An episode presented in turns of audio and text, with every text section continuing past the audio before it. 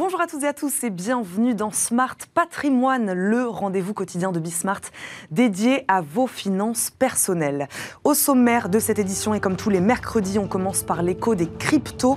On va revenir aujourd'hui sur l'enjeu de souveraineté que soulèvent ces nouvelles technologies de la finance. Si la France veut se placer comme une future place forte des cryptos, ne pas se laisser euh, dépasser par les géants chinois et américains et ne pas reproduire d'ailleurs les erreurs commises lors du développement d'Internet par exemple, il est urgent de saisir les opportunités offertes par ces cryptos actifs. C'est l'objet du rapport vers une nouvelle ère crypto de l'ancien député Pierre Persson qui sera avec nous dans quelques instants.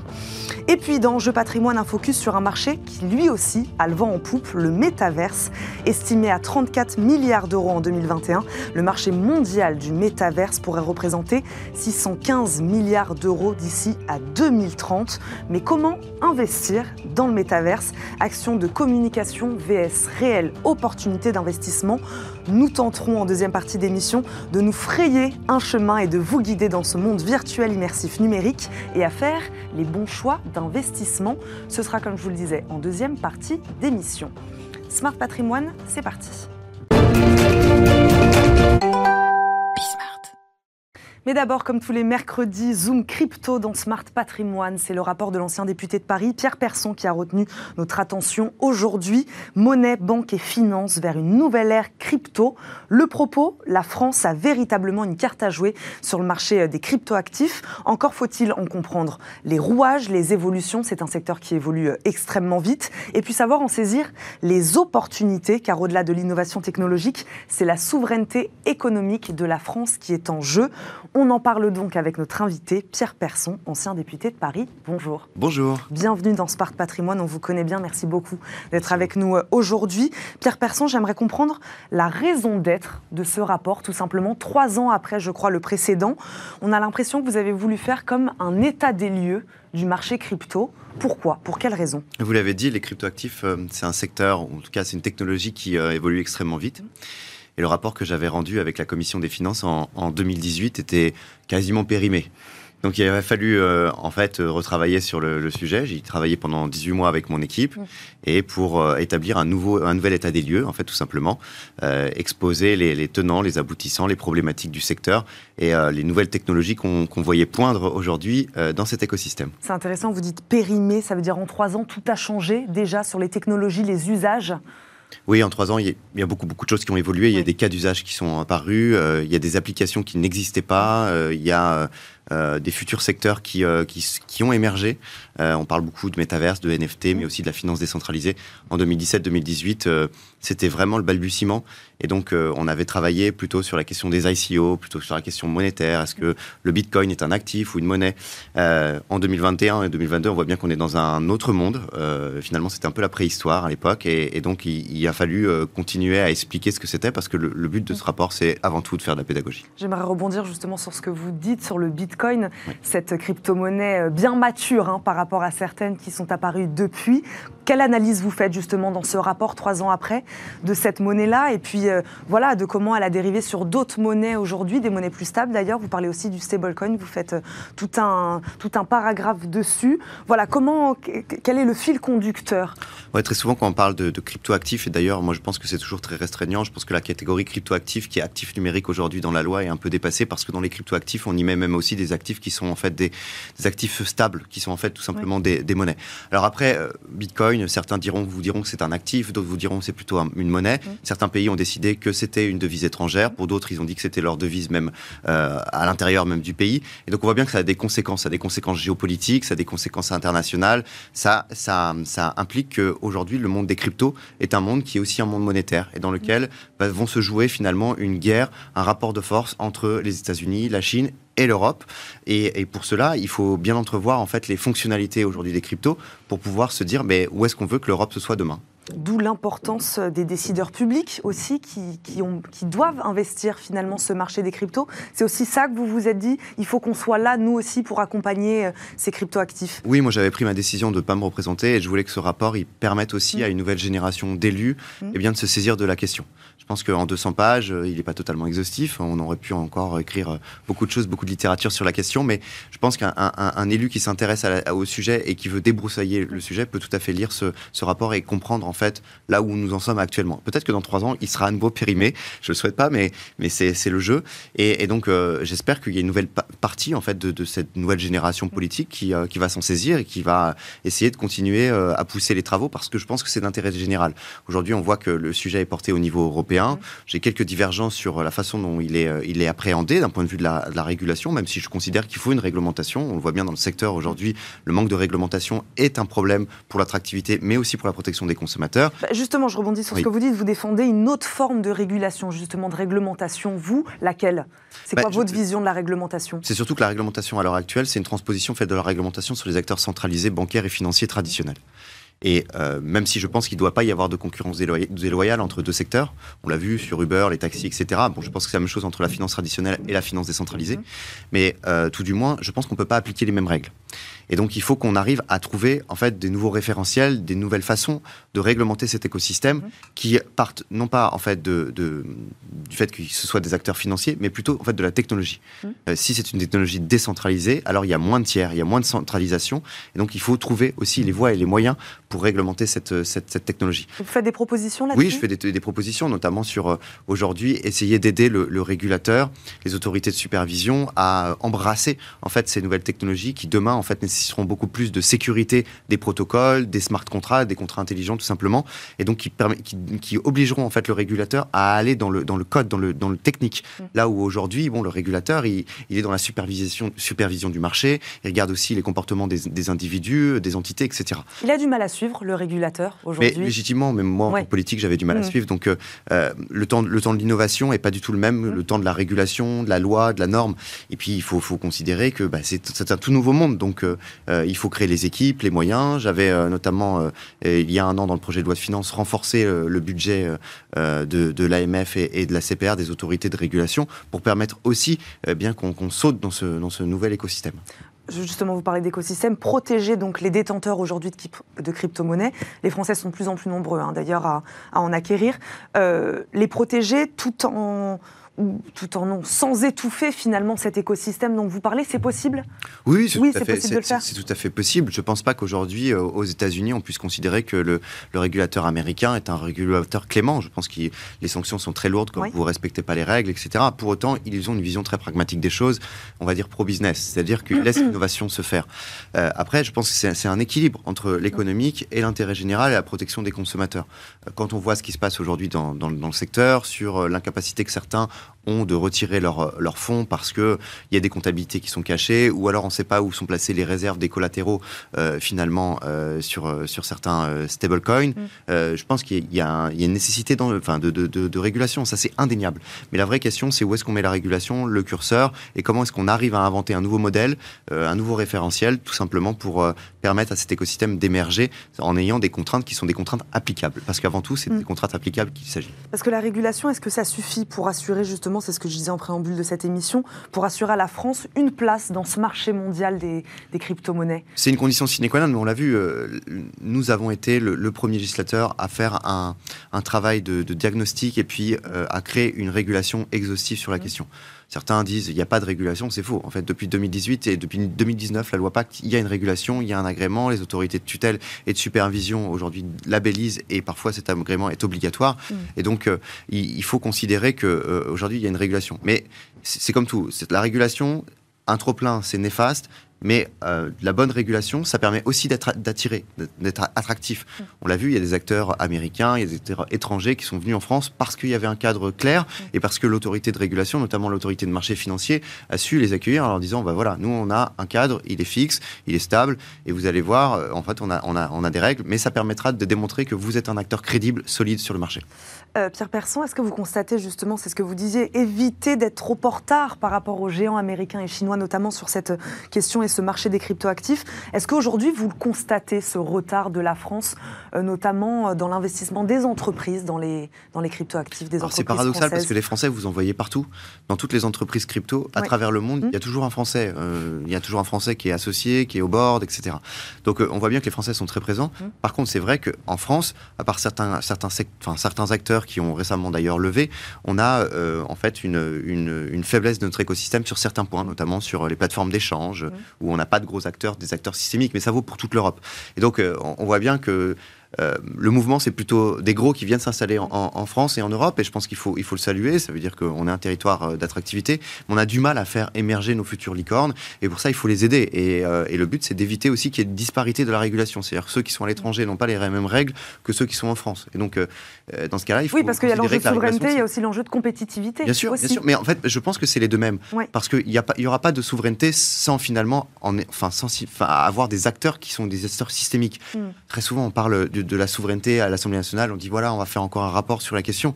Mais en fait, la vraie question, c'est d'avoir les acteurs sur notre territoire. On voit bien que la liberté d'expression, la culture politique même de ces acteurs, des GAFA, c'est la, politique américaine qui la, qui la drive. Donc euh, aujourd'hui, l'objectif, c'est de considérer que notre souveraineté, elle ne sera établie que si nous avons des champions sur notre mmh. territoire et que nous arrivons aussi à les, à les réguler. Mais c'est pas en régulant les autres et ceux mmh. qui veulent s'installer qu'on va réussir à affirmer cette souveraineté européenne. Et Pierre Persson, est-ce qu'on maîtrise assez bien la technologie? On parle beaucoup de la technologie blockchain, évidemment, quand on parle des, crypto, des crypto-monnaies, des crypto-actifs. Je sais qu'on recevait la Banque de France la semaine dernière dans cette émission. Euh, en passe d'émettre, elle, sa propre devise numérique. Euh, mais les freins pour y arriver, ils paraissent quand même encore bien présents. Voilà, Est-ce qu'on maîtrise bien en France la technologie? Ah, la Banque de France a d'ailleurs fait beaucoup, beaucoup de, travaux, de travaux sur, sur la question. Elle en était à neuf expérimentations. Oui, oui, oui, euh, tout à fait. Elle est, plutôt précurseuse hein, sur, euh, sur la question euh, vis-à-vis des autres banques centrales des États membres. après, non, force est de constater que je pense qu'il y, y, a un manque de travail et de connaissance de la question. Mm. Parfois, quand j'entends des politiques ou, des, ou, même des, des, hauts fonctionnaires dire voilà, le bitcoin, il n'y a que le bitcoin, ou alors c'est que des actifs, c'est très volatile, très spéculatif, mm. c'est basé sur rien. Non, ça, ça je, le dis d'ailleurs dans le rapport, ce sont en fait des, des ce sont des, informations qui sont fausses, tout hmm. simplement. Alors euh, parfois. Les banques centrales ne travailleraient pas sur, euh, sur la création de leur propre devise si, numérique. Si, très clairement. Mais d'ailleurs, sur l'euro digital de banque centrale, moi je suis toujours assez stupéfait qu'on ne sache toujours pas ce que sera cet euro digital. On hmm. dit que ça va être en 2025, mais est-ce que c'est un euro de gros? Est-ce que c'est un euro de retail? Est-ce qu'il sera synonyme Est-ce qu'il sera centralisé? Hmm. Est-ce que. Il y, a, en fait, il y a, y a plein de sujets qui sont des sujets intimement politique. Aujourd'hui, on ne peut d'ailleurs pas considérer que la Banque centrale toute seule mm. euh, aura son mot à dire là-dessus, parce que c'est un sujet qui doit être soumis en fait, à nos concitoyens. Mm. Euh, la création euh, d'un nouvel outil monétaire, pour ma part, surtout si, si, demain il est dans les poches de nos concitoyens, si demain il permet de tracer les transactions, ça doit, il, doit, il doit être mis au niveau du débat européen et d'un débat politique. Il nous reste quelques secondes. Qu'est-ce qui peut se passer, Pierre Persson, si, euh, si on n'arrive pas justement à, concurrencer ces, ces, géants américains, chinois sur un sujet aussi important que la souveraineté monétaire Là, c'est ce qu'on est en train de se dire là. Qu'est-ce qui peut se passer? Mais c'est ce qu'on voit avec, euh, avec Circle, qui est en fait le, euh, un des émetteurs de, de, de, stablecoin.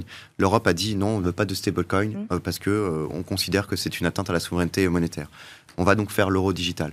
Qu'est-ce qu'on voit bah, C'est aujourd'hui l'euro, euh, notamment l'euro stablecoin, de demain, celui qui tout du moins sera systémique, qui sera émis par les Américains et régulé par les Américains. Mm. C'est-à-dire qu'en fait, notre euro, euh, le premier euro euh, crypto, eh bien, il sera régulé par les Américains. Et on voit bien ce quel est le problème. C'est-à-dire que le problème, c'est qu'on va continuer à consommer américain, mm. à consommer étranger, là où on aurait pu faire des géants européens, tout simplement. Merci beaucoup d'avoir répondu à nos questions aujourd'hui dans Smart Patrimoine. Pierre Persson, je rappelle, vous êtes ancien député de Paris. Merci beaucoup d'avoir fait le point avec nous, nous avoir présenté ce rapport sur les cryptos actifs, la nouvelle ère des cryptos. Merci beaucoup d'avoir été avec nous. Tout de suite, c'est Enjeu Patrimoine. Et c'est parti pour Enjeu patrimoine où nous répondons chaque jour à une grande question liée à la gestion de votre patrimoine.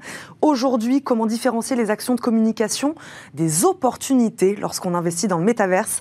Cette industrie à la croissance plus que rapide, il faut le dire, regorge d'opportunités. Encore faut-il savoir lesquelles saisir. Achat de NFT, de crypto-monnaies, investir dans des actions liées au métaverse. Il existe plusieurs façons de vous impliquer avec des milliards de dollars consacrés à la création de cet univers numérique. Certains investisseurs se préparent presque à l'investissement de leur vie. On fera le point euh, avec nos invités. Aujourd'hui, Stanislas Barthélémy nous accompagne, consultant chez Blockchain Partner by KPMG. Bonjour. Bonjour. Bienvenue Stanislas, merci beaucoup de nous accompagner. Nicolas Joly nous accompagne également, président de Casino Immobilier, qui débarque d'ailleurs dans le métaverse par le biais de sa filiale immobilière, justement. Bonjour Nicolas Joly. Bonjour. Merci beaucoup de nous accompagner, vous aussi. Stanislas Barthélémy, première question pour ceux qui nous regardent. On va commencer par quelque chose de très simple. Que peut-on faire aujourd'hui dans le métaverse euh, en termes d'investissement? Voilà, acheter, vendre des actifs, acheter, construire des structures aussi. Voilà, qu'est-ce qu'on peut faire aujourd'hui? Il y a différents types d'investissements dans le metaverse. Aujourd'hui, on va dire que le premier, celui qui est peut-être le plus intéressant, euh, c'est d'acheter des terrains. Mmh. Ce qui peut sembler assez étonnant, d'acheter des terrains dans un environnement limité, qui est par définition illimité, qui est le numérique. Et c'est ce que font aujourd'hui des, des, marques, de prendre le pari d'acheter ces terrains en amont et derrière d'avoir une stratégie à mettre en place de construire des expériences, notamment pour les clients. Donc ça, c'est sur la partie terrain. Mhm. Après, il y a d'autres types d'actifs, parce que dans ces mondes-là, il y a des monnaies qui sont propres à ces mondes. De la même manière qu'en Europe, on paye en euros. Dans certains métavers, on va payer dans leur monnaie qui est propre. Je pense notamment au Mana pour Decentraland ou au Sand. Ça peut être potentiellement un investissement si on croit que la, que la monnaie peut s'apprécier. Et après, il y a, on va dire, tous des, biens numériques qu'on pourrait dire, des, certains NFT par exemple, mhm. qui sont métables sur son avatar dans, dans le métavers qui sont faits par des marques qui peuvent être aussi achetés. Et on joue sur ce, toujours cette notion de rareté mm. en se disant s'il y a de plus en plus d'utilisateurs, peut-être que ça prendra la valeur. Mais je parlais de cette croissance justement du marché qui est assez incroyable. 615 euh, milliards de dollars, c'est ce que je disais en préambule de cette émission, 615 milliards d'euros pardon d'ici à 2030 au niveau mondial. Est-ce que cette croissance aujourd'hui du marché fait forcément de cette technologie un investissement sûr et rentable? Voilà, pour ceux qui nous écoutent aujourd'hui, on voit ces chiffres-là. Est-ce qu'on se dit bon, ok, là je me lance, Nicolas Joly?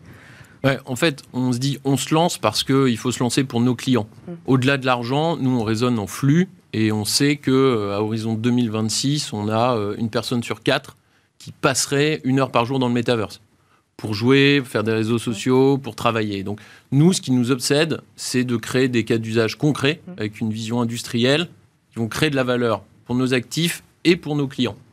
Et donc c'est pour ça qu'on va tenter l'expérience du metaverse, on va euh, rentrer dedans, pas du tout pour spéculer à court terme, mais au contraire pour... C'est une stratégie à long terme Ah oui, c'est une stratégie à long terme. On, est fondamentalement convaincu que ça n'est pas un effet de mode. Il y a un énorme hype aujourd'hui autour du metaverse qui est extrêmement médiatisé. Euh, ce qui nous intéresse, c'est demain. Mm. C'est demain, après-demain, cette conviction que demain, ce sera une partie complémentaire du parcours client aujourd'hui. Et donc, on va aller faire des choses concrètes, des tests. Vous parliez de, de plateformes, donc The Sandbox, par exemple, où on développe une expérience de jeu, où nos clients qui reçoivent dans le monde physique un ticket d'or vont pouvoir accéder à une expérience et via leur avatar interagir dans cet environnement.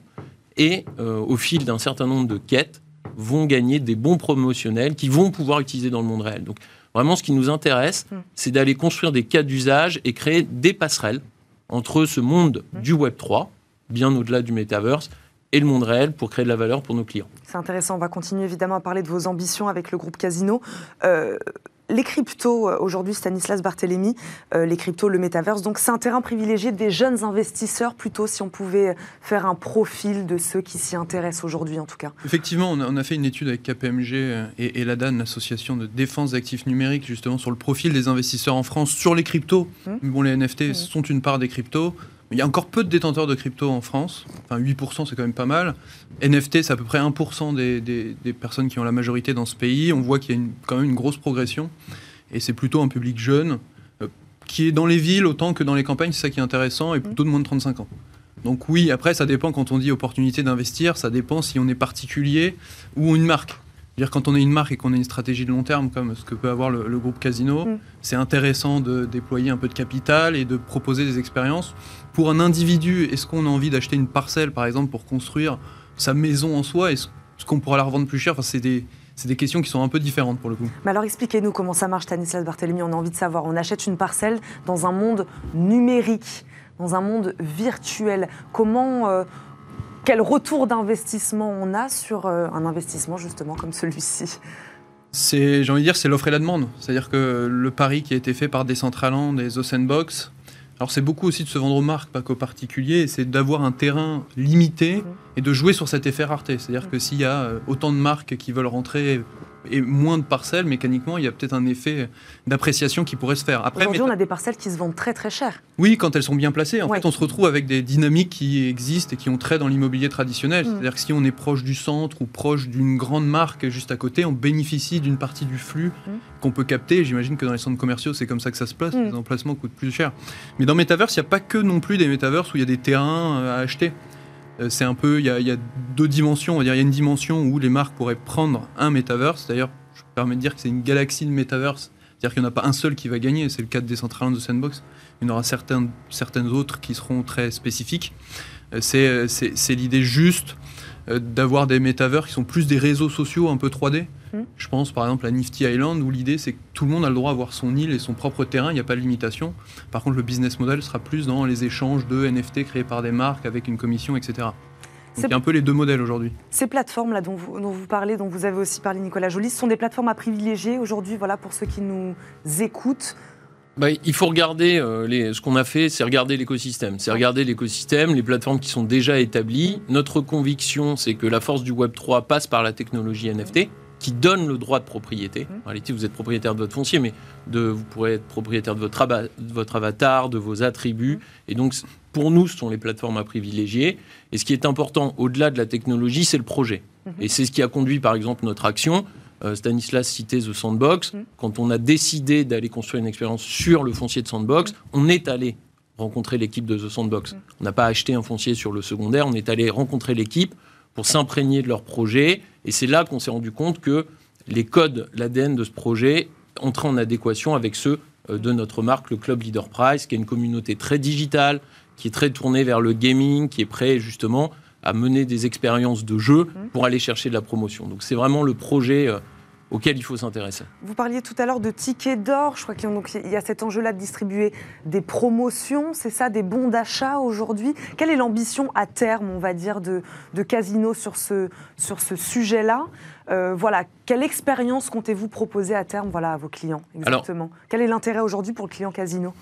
À terme, bah, l'intérêt, il est déjà immédiat dans le monde réel. Ça, ça c'est euh, une obsession pour nous. C'est déjà qu'il y ait de la valeur immédiate pour le client. Et vous l'avez avec ces bons promotionnels. Mhm. Après, plus largement, je vous le disais, on prépare demain et après-demain en, en, travaillant sur tout l'écosystème Web3 avec le Metaverse, mais on a aussi travaillé sur, sur les NFT, par exemple. On a sorti deux collections très différentes avec Monoprix sous l'angle design, avec euh, une collection éditée par euh, Vincent Daré. Mhm. On a travaillé aussi avec le Club Leader Price, là aussi, sur des NFT beaucoup plus euh, ludiques et tournés vers la promotion.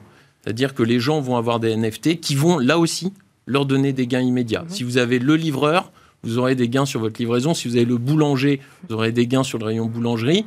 Et c'est des expériences qu'on va enrichir au fil du temps. Mhm. Sur Leader Price, dans les prochains jours, on va sortir une plateforme d'échange pour quand vous aurez deux livreurs, vous pourrez m'échanger peut-être un boulanger. Donc en tout cas, on discutera. L'enjeu derrière tout ça, au-delà des cas d'usage industriel, c'est de la pédagogie. Parce que Stanislas le disait, aujourd'hui, on est sur une, une détention par une communauté peut-être plus jeune, orientée Web 3, crypto. Mais en fait, c'est un sujet qui intéresse beaucoup de gens. Vous en êtes, vous en êtes la preuve vivante. Euh, Donc le but, c'est de s'ouvrir. C'est d'ouvrir, de donner les clés à nos clients. Aujourd'hui, mm. on a des points de contact qui sont nombreux dans le monde physique, avec notre réseau de magasins, dans le monde digital, avec ses discounts, mm. pour qu'ils puissent comprendre euh, ce qu'est un NFT, ce qu'est la blockchain, Bitcoin, mettre un petit peu mm. euh, des, je dirais, des sous-titres sous ces mots pour qu'ensuite ils voient les, potentialités du Web 3 mm. et ils décident d'ouvrir les portes s'ils le souhaitent. On ne veut pas emmener les gens de force dans le Web 3, mm. mais on veut leur donner les clés. Et dans les interactions qu'on a, je vous parlais des NFT Leader Price, il y a plus de la moitié des gens à qui on pousse des NFT Leader Price qui, qui les clèment, qui viennent les réclamer, les chercher. Donc on sent qu'on a un vrai intérêt, au-delà de ces 8% de gens qui aujourd'hui détiennent des cryptos, il y a un vrai intérêt de toute la population pour s'informer sur ces choses-là. Donc c'est ce qu'on essaye de travailler. Stanislas Barthélémy, justement, je vous fais rebondir là-dessus, sur ce pouvoir presque qu'on les marque aujourd'hui, euh, qui peuvent justement faire ce travail de sensibilisation auprès du, auprès du grand public et amener peut-être demain de nouveaux investisseurs, de nouveaux profils dans ce, dans ce Web 3. Il y a un besoin de pédagogie. D'ailleurs, dans l'étude que je mentionnais tout à l'heure, la première raison de ne pas investir aujourd'hui, c'est l'absence de compréhension du sujet. Mm. C'est plutôt simple par ailleurs de ne pas investir dans quelque chose qu'on ne comprend pas. Mais il y a ce besoin de pédagogie, c'est d'expliquer concrètement euh, ce qu'est Bitcoin, ce qu'est une blockchain, comment on transfère de la valeur. Après, il y a quelque chose d'autre que je trouve aussi intéressant, c'est qu'il y a une tendance. C'est-à-dire que, notamment lié aux jeux vidéo, hmm. on voit ça naturellement, c'est qu'il y a beaucoup de marques qui sont allées dans Roblox, une sorte de Minecraft. Et, j'ai envie de dire que les plateformes comme The Sandbox ou Decentraland poussent ça un peu plus loin, ce qui permet à des marques comme Casino d'avoir un lien direct avec les clients. Pourquoi? Parce qu'ils vont créer de la valeur que le client peut vraiment détenir, échanger, là où dans Roblox, on est encore assez captif d'une plateforme. Et donc c'est cette tendance-là, et je pense qu'il y a beaucoup, beaucoup de marques qui vont y aller. Mmh. Avec un petit bémol quand même, c'est qu'il y a quelques marques qui pourraient être tentées de céder un peu à l'euphorie et de faire un petit communiqué de presse en disant on a acheté une parcelle. Mmh. On est dans le métaverse. Exactement. C'était un peu la question initiale du, du Et- sujet. Comment distinguer l'action de communication C'est nécessaire la communication, mais c'est encore mieux quand il y a un plan long terme, un peu comme le, comme le groupe Casino, d'avoir des convictions et de se dire bon voilà, c'est la première étape et on a envie d'emmener le client ju- Mm. jusque-là avec différentes marques, etc.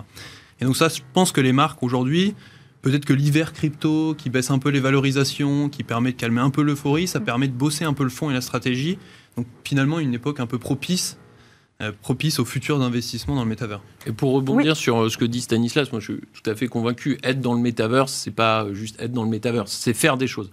Euh, avec humilité. C'est pas dire qu'on l'est, en Ah, tout ah, cas. C'est pas seulement ouais, dire mais qu'on l'est. C'est en tout cas faire des choses, faire des choses Mm. concrètes. Et on voit de plus en plus d'acteurs qui rentrent euh, dans, dans ce monde-là, dans ces mondes-là. Et c'est c'est une très bonne chose parce qu'on est tous dans une logique euh, d'innovation, de test and learn, pardon pour l'anglicisme, mais c'est la réalité. Mm. On va mener des petites expériences concrètes pour en tirer des enseignements, pour nous et pour nos clients. Donc vraiment, Stani- euh, je, je- je suis parfaitement d'accord avec Stanislas. Ce qui est important, c'est euh, d'agir dans ce metaverse, d'agir, de tester euh, des mécaniques NFT, euh, des mécaniques du Web 3 pour voir si on peut, avec ça, créer de la valeur pour. J'abonde dans ce sens-là, c'est que en gros, de, de la face immergée de l'iceberg, c'est qu'on achète un terrain NFT. Derrière, pour des grands groupes, ça pose pas mal de questions sur comment on stocke cette valeur, puisqu'on doit la stocker soi-même. C'est un peu la nouveauté du Web 3. Derrière, comment, euh, pour des raisons legal, compliance, euh, KYC, etc., comment on traite comptablement, ça pose beaucoup de questions. Et c'est un bon, une bonne porte d'entrée pour se mettre au, au pas de cette technologie et de, de créer, on va dire, les process qui demain permettront de plus facilement de lancer les projets et d'acculturer aussi les différents métiers. Aujourd'hui, il n'y a, plus- il y a plus que l'innovation qui est au courant, il faut que les autres métiers suivent, parce que maintenant, il y a des sommes qui sont engagées, des Go, des COMEX, etc. Et l'enjeu, c'est ça, c'est-à-dire c'est construire les infrastructures de demain Ouais. pour qu'on soit prêt pour que en 2026, quand les gens seront dans le metaverse, quand ce sera une partie de leur, euh, leur, leur journée quotidienne, on soit prêt à les accueillir. Il ne faut pas attendre que Mm. les gens arrivent pour se mettre en mouvement. Et donc voilà, c'est pour ça que nous, on a cette obsession avec cette vision, cette casquette immobilière assez, assez industrielle, et vraiment l'obsession aussi de créer des passerelles. C'est-à-dire qu'on on voit le metaverse comme un fantasme peut-être euh, d'un monde un petit peu fermé, euh, avec des lunettes virtuelles. Euh, notre conviction, c'est que ce sera un monde avec de la porosité, euh, qui interagira avec euh, le monde physique, avec le monde du Web 2. Mm.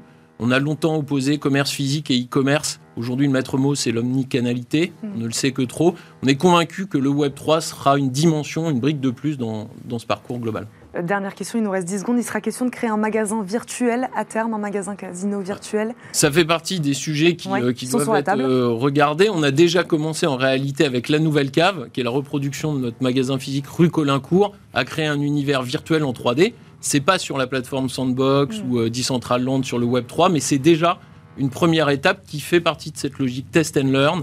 Et avec ces 300 références qui sont reprises, qui permettent d'être livrées dans toute la France, c'est aussi une première étape dans cette réflexion-là. Bon, bah, merci beaucoup à tous les deux d'avoir fait de la pédagogie aujourd'hui sur ce sujet, nous avoir montré des exemples concrets, notamment avec euh, le casino immobilier Stanislas Barthélémy. Je le rappelle, vous êtes consultant chez Blockchain Partner by KPMG et Nicolas Joly, président donc de Casino Immobilier. Merci à tous les deux. Merci. Merci beaucoup. Et merci à vous de nous avoir suivis. On se retrouve demain, bien sûr, même heure, pour un nouveau numéro de Smart Patrimoine. Très bonne journée à tous sur Bismart et à demain. Ciao.